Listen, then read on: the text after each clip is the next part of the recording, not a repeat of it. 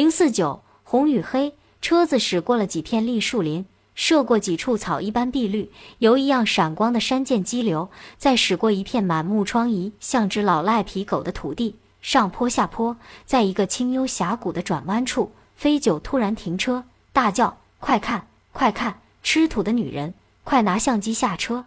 我们尚未转过神。只见一个白毛巾包头、短衣短裤的女子，见一般掠过汽车，纵下公路，右边山涧，像灵巧的猴子，三蹦两跳闪进丛林。你们不是要了解金三角的奇风异俗吗？一点都不麻利。飞九发现女人在路边挖土吃，停车惊跑了她，却一个劲儿责备我们动作慢。他说：“飞跑躲藏的女人是金三角特有的嗜土族。”喜好食土，但可不是什么土都食，只有他们的族人才知哪类土可食。路边土埂被刨了个大坑，表皮是红土，纵深有些发白的粘土，像我国老百姓叫的观音土。慌乱逃窜的拾土女人未来得及带走的小锄头、小铁铲及半箩捏成枣子大小的白粘土，草草丢在坑前。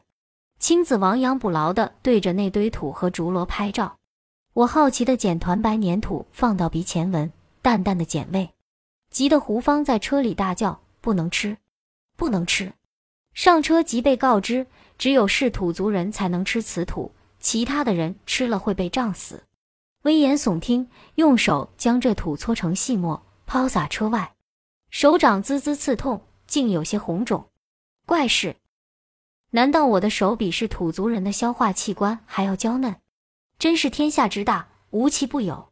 汽车在漫漫山道行驶，依然是绵绵青山，夹杂稀稀拉拉的罂粟地，呼吸充满未燃尽的汽油和灰尘的味道。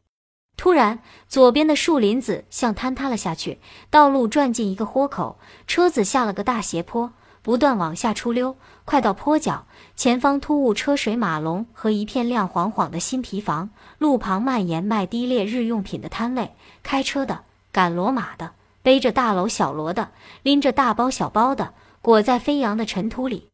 奇怪，我们的汽车在崇山峻岭穿行多时，人稀车罕，而现在却突然出现一个人头攒动、车马喧腾的集市。云集的新皮房在正午的阳光下熠熠，犹如海市蜃楼，神奇荒诞。飞九不耐烦地鸣着喇叭驶入集市，拥挤的人从缓缓行驶。胡芳的脸阴云密布。一股警惕机警的目光如剑出鞘，看不出国籍身份的人行色匆匆，人群中混杂暗藏武器的散兵游勇、傲视凌人。有些人在路旁屋檐下躲避火辣辣的太阳。我们的汽车被彻底塞住了。不解原始洪荒的哪来这么多车和人？问胡芳，他不情愿地答：赶街子，赶集。听说赶集，精神为之一振，提议下车逛市场。殊不知，胡芳一口回绝。热衷旅行，喜欢时间场景变化带来的那份新鲜感。到一个新地方，品尝当地美味，淘特色工艺品，领略异域风情，是我最心仪之事。我不认为自己是越艰险越向前的女勇士，只是坐车时间长了，想落落地气，也不排除对这神秘集市的猎奇心态。附着青子的耳说，这集市怪怪的。说不准能拍到惊世骇俗的照片。青子心有灵犀，提好相机，又从行囊掏出一打胶卷，塞到摄影服口袋，嚷着车里闷，喝水多，要上厕所。我俩像任性的孩子，执意闹着下车。飞九、胡芳拗不过纠缠，答允。我们毕竟是县长的贵客，我们有尼姑保护，徒步走过市场。他们开车通过拥挤的人群，在集市那头等候我们。我和青子从包里掏出为防紫外线准备的宽大丝巾，搭在太阳帽上，将头脸蒙住，只剩眼睛咕噜噜转，就像日本北海道的劳动妇女。我们被人拥着往前走，犹如山西被潮流卷着的一捆树枝。尼古背着带红外线瞄准器的小口径步枪，不离我们左右。我们边走边拍照，有人侧目而视，有形迹可疑的人追随，有剽悍机警的尼古保镖壮胆。我们怡然自得地游逛，倾斜的坡地是卖吃食的地方，聚集不少赶街的山民蹲在泥地吃喝。三角灶上的行军锅里翻滚着奶白色的牛巴糊，香气扑鼻。山民用小额缅币买的一大碗牛肉汤，撒上香菜辣椒，下着自家带的糯米粑粑，稀里哗啦吃得一头油汗。我感兴趣的凑到摊前，看到小贩用油腻抹布草草擦拭脏碗，就盛牛肉汤给人，即打消了尝一碗的念头。有几个巴基斯坦人表演似的在做甩手粑粑，面团犹如一块橡皮粘在他们手上，甩过去弹回来，变戏法似的成了一张张荷叶大小的饼，合上鸡蛋、香蕉、大勺蜂蜜，放到平底锅用奶油煎，甜香诱人。圆柱形的煎饼炉壁紧贴许多黑肤儿童，似苍蝇贴在蜜罐上。哈罗，哈罗对我们挥手。街子中段有家餐馆，座无虚席，不得不在靠窗的地方又摆一些独角小圆桌。两位打扮俗丽的女招待，脸蛋红的像熟透的西红柿，在厨房和餐厅之间穿梭，手臂上滴答着褐色的汤汁。餐馆的客人是一些远道来的外乡人，军服、便服，带枪的，脸色阴沉，窃窃私语，暗藏玄机。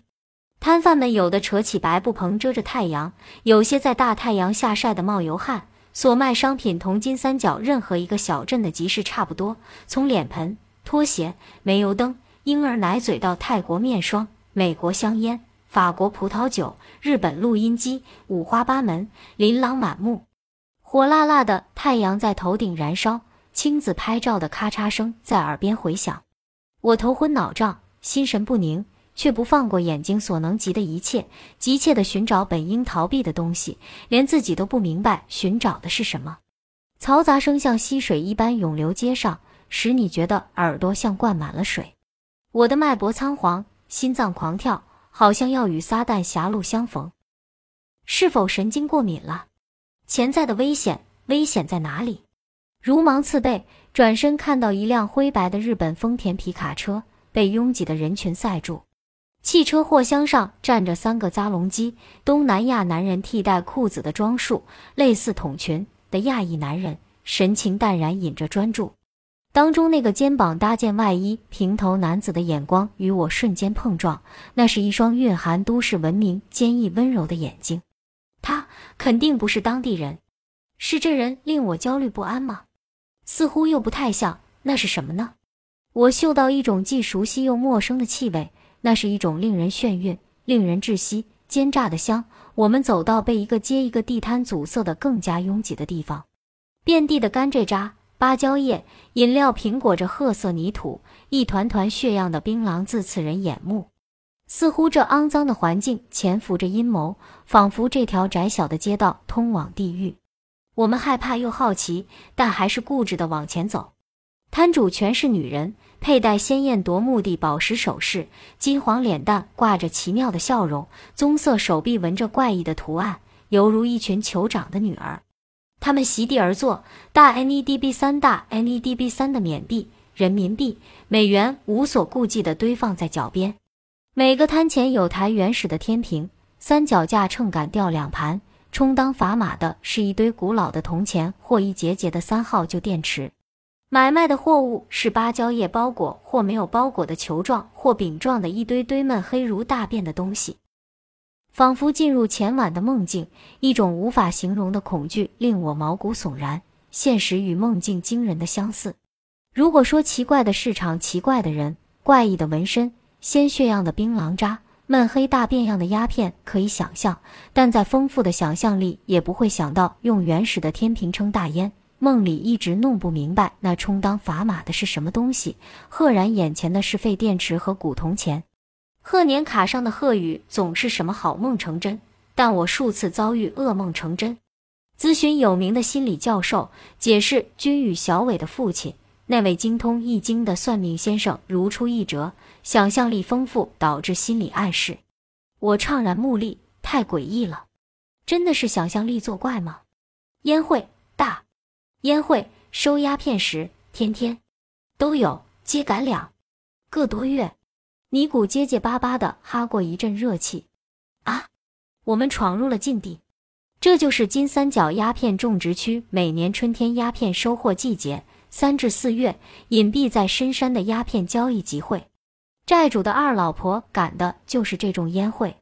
看惯了的影视中毒品交易总是在夜黑风高的港口码头。荒郊野外，荷枪实弹的两彪人马，神速交易，转瞬即逝。要不就是破车间、空仓库、废墟料场，猛男酷女戴墨镜驾名车出场，个人亮出手中的密码箱，银货两讫，扬长而去。